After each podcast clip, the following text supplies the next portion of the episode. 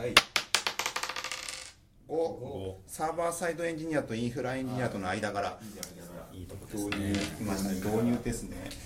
馬越さんは最初入った時ってどういう感じでインフラエンジニアとしてやってました？かうんどういう感じですか、まあ、最初はその、まあ、まあメールのシステムをじゃあやりましょうか、はい。まあ、新卒で入って、はい。配属されて、まあ、今メールっていうシステムが今結構人手をかけているんだけど障害も多いしうん。大変だと。はい。いうので、まあ、そこに放り込まれて まあいろいろはい。頑張りましょうってこと。が入っで入ったのがインフラエンジニアの初め。へえなのでもう最初はもう障害対応ですね。はメールの障害対応って何が障害なんですか？リスクよりいっぱい的な。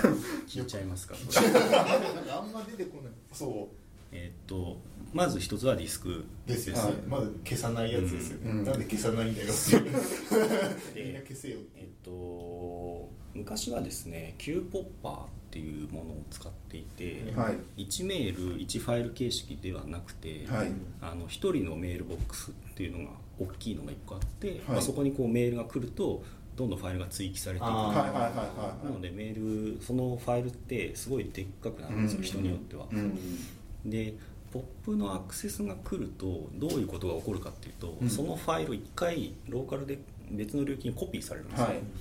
でそこでディスク IO が結構発生して、はい。でユーザーがまあ既読にしたりですとか、メール消したりとかっていういろんな操作をするのででそこをそのコピーした中でやって最後に書き戻すっていうのはが仕組みになってるんですね。なので、えっと、容量がでっかい人がポップしに来るのが大量に来ると結構サーバーが悲鳴を上げるんですよ、はい。ディスク IO が持たなくて、うん。なるほど。なので、まあ、そこを、まあ、ストレージとか当時は使ってたんで、うん。まあ、そのストレージのキャッシュを増やしましょうですとか、はいはいはい。まあ、そんなことをやってた感じですね、へえなんかあれですねあの根本解決ではないのかな。そうなんです、うん。できないんですできないですよね。もうそういう仕組みになってるメールの仕組みがね、もうそうなっちゃっ世てるから。界中にファイルをばらまくっていうわけわかんない仕組みになってるから。メールってそうですよ、で、まあ、それがそれを解決するためにはやっぱりあの1メールボックス1ファイル形式だともうさっき言ったようにこう大きくなっちゃうんで、はい。1メール1ファイル形式しないとダメだっていうことで、まあ、そういうふうに変えて、うん、リスク IO に関しては解決したんですよ、はいはいはい、でその後はやっぱりリスク容量ですね。ユーザー増えてユーザーが増えてくる、でメールループするじゃないですか、そうですね。1メガとか2メガのメールがループして、はい、なんかどんどんどんどんどんどんどん容量増えてって、うん、なんかしばらくほっといたら100%になってたみたいな。ああごいねなんか眠れない日々が続きそうなそうなんですよ。感じが。だから当時はもうあれです。毎日障害対応。毎日？メールですよ。結構インフラとして今となっては大事な基盤だっていうメールで。そうなんですよ。だから会社,、まあ、会社来てで定時で先に上がって、はい。で深夜対応するため先に帰りますはい。深夜対応そうなんですよ。えそれ何年ぐらいやってたんですか？そうですまあこっちに来る前なんて10年ぐらいですかね。10年。ぐらいもちろんその一番辛かった毎日障害期間っていうのは、はいその中のうちの、ん。まあ、23年ぐらいですかね。でも結構長いですよ23年って。やっぱりそのシステムを入れ替えなきゃいけないんですよ、はでその移行っていうのがすごい時間かかる、負の遺産を解消していく作業ですもんね。会員数もそれなりにいたので、うん。そのししちなみに新卒で入った時点である程度なんかし知識はあったんですいやか僕あの大学も文系ですし。あそうなんですか？え？Linux なんてはい。新卒で入ってから触り始めた。えあー。ー、じゃあそんなところに急に入ってメールでなんか大変らしいからそこに入れ入れられてうんニッチもサッチもいかないそうなんですよ。わけじゃないですか。むしろどういうところでそこに入れられるっていう。本当に人がいなかった神社。だったんだろう10年 ,10 年前とかだとあの別にい今だったら本当ある程度分かってる人じゃないと新卒で採用とかできないされないじゃないですか、うんだけどみんな知らなかった10年そう知らなくてなんかま僕も全く知らないところから会社入ったの入ったんでなんかそれがうまくい転がり込めた時期があったんですよ、俺もそうだから、分かんない。からそうそうそう。そう今の子たちすごい優秀じゃん。うん。みんな知ってるじゃん、知ってますなんか。知ってる。そうそう。そうまあ、調べれば何でも分かりますからね。そう。本で本を買いに行かなきゃいけないんだけど本が高いとかで。買い込みするんですよねう。高いな3000円するぞ。でそれそれで入ってそのインフラ、まあ、メールの炎上をどうにかするっていうので、どえどうやって知識覚えてったんですか？それはやっぱり自分でだから当時は、うん。今だと信じられないんですけど、まあ、朝8時ぐらいに行って、うん。でその Linux なりのその、なんかウェブページかなんかをはいはい。見て、はい。で印刷して、はい。でこうなんだクリアファイルに入れて、それをこうひたすら読んで勉はい。強していくっていうのをなんかやってたんですよ、信じられないですけど。すげえ。でも昔のインターネッ俺もそうしたんですよね多分。ああなるほど。でそこでちょっとまあ自宅でサーバー持ちたくなるじゃないですか、はい。あありますありますあります。あるある、全然あります。うん。で自宅でサーバー作るのにじゃあ Linux 何入れようかっていうので、そこで Gen2 を選んじゃったんですね。またややこしい。やりまもうした Gen2 だからもう当時はもうカーネルコンパイルするのに、はい。セレロンとかの CPU なんで、はいもうヒット板中ガリガリ。ガリガリガリガリやるんですよ。でガリガリが止まったらあコンパイル終わったっつって、はい。見てみるとなんかフェイルしてるとか。あるある。でせっかくできてもそのニックのそのドライバーのモジュールをイエスにしてコンパイルしてなかったからニック認識しないとか。当時はやっぱ Gen2 がかなり面白くて、うん。うん。でそれで結構いろんな知識を得た感じですね新卒で入ってきたらまず Gentoo を。おすすめしたいところ。ですね。なるほど。コーデリインストールにくじけた思い出がありますね。いやなんか確かに Linux に憧れる時期があったんですよね。あった。10年前とかで。いろんなディストリビューションをこう試してそう。あこれ辛いわってなって。そうそうそうでもディストパッと見ディストリビューションの違い分かんないじゃないですか。一番の問題は当時僕らが持ってるのは日本語キーボードで、あのセッティングの時ってキーマップが違うからもう セッティングできない時がある。あれどどうやったらこれオンにできるんだっけみたいな。そうそうそう。なんかあったな。懐かしいなそれ。懐かしいちょっと話戻しましょうか。でそのその時サーバーそのメール,、まあ、メールで毎日障害みたいになってますけど、はい。なんかインフラエンジニア自分のチームは多分インフラしかいないと思うんですけど、はい。他のそのアプリ系とか,、うん。なんかウェブのエンジニアとのやり取りとかってやってたんですか、その時はやってなかったですね、ああ、はい。もう完全にインフラの中で、そうですね。メールですもんね。なんかうんみんななんでやり取りしないですアプリではなかったんでね。なるほど。もうそれでもうずっとメール、ですね。あインフラの中でやって、はい。えじゃあそのそれじゃあ前前職はほほとんどインフラエンジニアの中にいた感じなんそうでかすそうですそうですじゃあ逆に今僕たちのところって、うん。そのまさにそのウェブサービスを作ってるエンジニアと一緒にああだこうだやるっていうのが増えたわけじゃないですか、なんかすげえ結構大変大変っていうか。うんまあ自分でも、まあ、どこまでやれるかっていうのは入ってからじゃないと分かんなかったんで、はい。まあ、多少不安はありましたけど、はい。まあなんとかやってくれた まあ大丈夫だまあまあまあそうですよね。そうですよね。でで会社入るじゃないですか、まあはい。うちに来たじゃないですか、はい。そのその後何やってたんですか？はい、某オークションサイトにしておきましょう。某あサービス構築して。でそその時とかってどういうどういうやり取りでやってたんですか？でね実を言うとその自分が来た来て担当してくださいって言われた時には、はい。そのインフラの構成っていうのはもう決まっていて、はい。もうこのミドルが入っていてこういう仕組みで動いてる状態だったんですね、はいはいはいまあ、そこにいきなり入って、はい。なんでこんな設定になってんだろうなとかそういうのがいっぱいありつつ、はい。まあ、いわゆる、まあ、障害対応じゃないですけど、はい。なんかそういうことから入った感じでした。はいはいはいはい。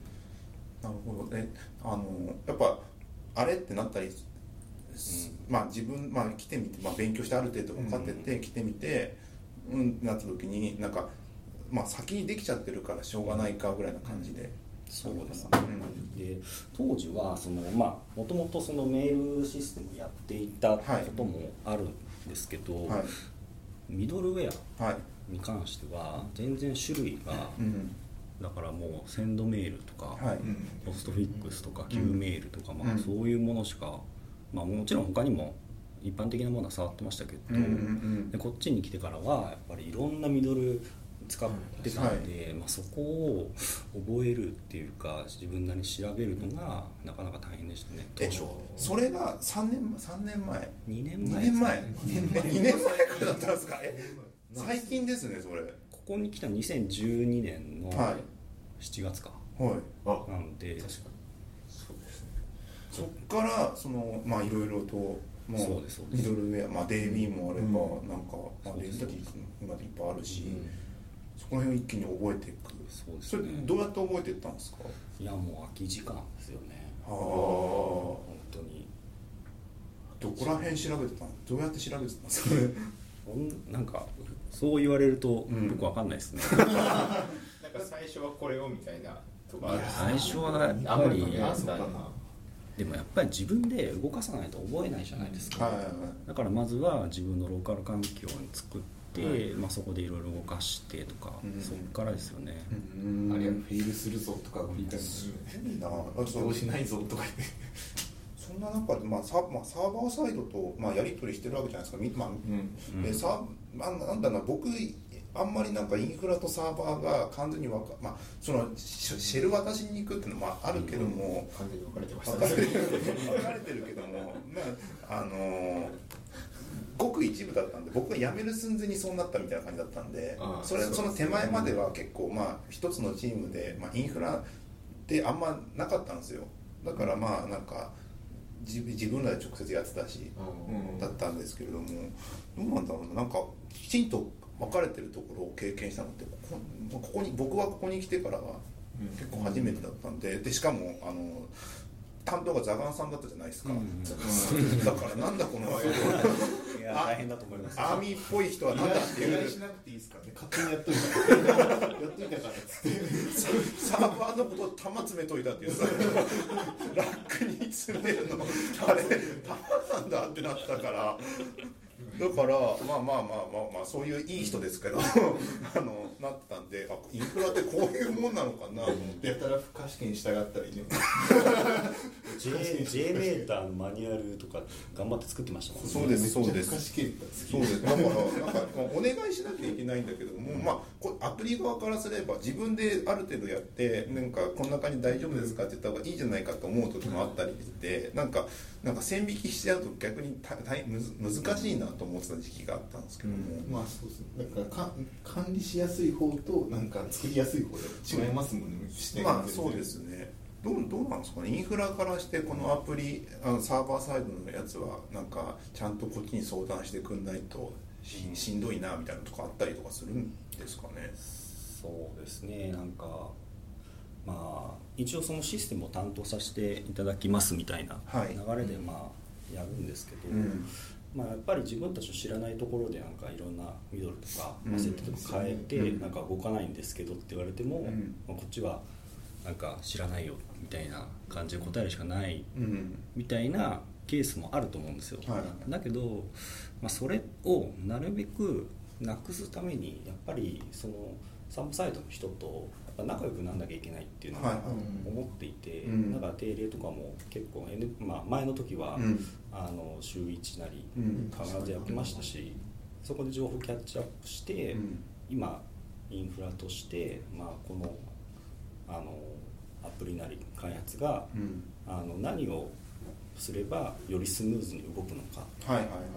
今困っているところがあるのであれば、まあ、それを解決するにはどうしたらいいのかみたいな、うん。そういうふうに考えながらできたっていうのはまあちょっといい経験だったかなっていう感じですね。うんそうですよね。なんかやっぱまあそこそういうふうに見てもらってやってなかったらいいんですけどもいかんせんそのインフラエンジニアって一つのサービスを見てベタつきってあんまないじゃないですか、そうですね。だからどうしてもその当時だと動き遅いなと思っちゃう当時だとそのまあライブラリがどどんどん入れやすくなってたじゃないですか。一昔前に比べて、で Ruby でやつだけジェムでなんかガンガン入れられてたんで、なんかそこら辺ミドルウェアとかのその検証が必要だからって話になるとそのキューイングのうん。なんかライブライブラリでもなんか検証が必要だから入れるなとか言われたりとかしてる時期もあったし、なんかそこら辺とかまあ、すぐしてくれるならいいけどもそれが並列になってるから大変、うん。なんかそれがすぐには終わんないしでもこっちのサービスの都合で締め切りがいつだって言われてるし、うん。みたいになったりしてて結構そこら辺がガタつくとなんかなかなかインフラとあサーバーサイドってうまくそうなんですね。いかないですよね。なんか今ってバーチャルボックスとかで簡単にペコペコって試していけるいけるってなってじゃあこれサブに反映してくださいっていうタイミングでいやちょっと検証かかるから。って動いてんだけどなみたいな。そうなんですよね。だからどうどうなんさらにますますのそうですよね。バーチャルバーチャルボックス。まあ、でグラウンドで立ち上げてなんか自分たちでなんかやっちゃってて、うん。これ動かしてよみたいな感じになっちゃうぐらいアプリのアプリとかサーバーサイドの方が、まあ、かうん。好きに、まあ、ちょっと覚えればできるようになってきちゃうんで。だからなおさらインフラ側はそれをできなきゃいけないんですよ、うん。うなるほど。ん、できないとサポートできないですからうん。ね、今そういうのサポートする機会って増えてます？まあ、今ちょっとあの自分のいる部署が、はい。まあ、あんまりサーバーサイドの方と直接関わりあるような部署ではなくなったので、はい。まあ、ちょっと基盤系なんで、うん。まあ、そういう機会がちょっとなくなっているんですけど、ん。まあ、全然相談されれば全然うん。一緒になって考えますし、なるほど。そうですね。なんかそこら辺なんだろうな。なんか冷静にその組織上で考えちゃうと結構ぐちゃっとなるポイントだったりするんですけど、意外ともう全部覚えなきゃいけないよねっていうのは、うん。多分サーバーサイドでもインフラサイドでも多分なる思ってるよねっていう感じがあるんで、まあ、仲良くやっていきましょうっていう 感じですかね。そこでまとめました。いやー仲良くしてくれないとちょっと困る。最終的には最終的には。ですよね。ないと動かないですからね。まあそうですよね。じゃあ次行きましょうか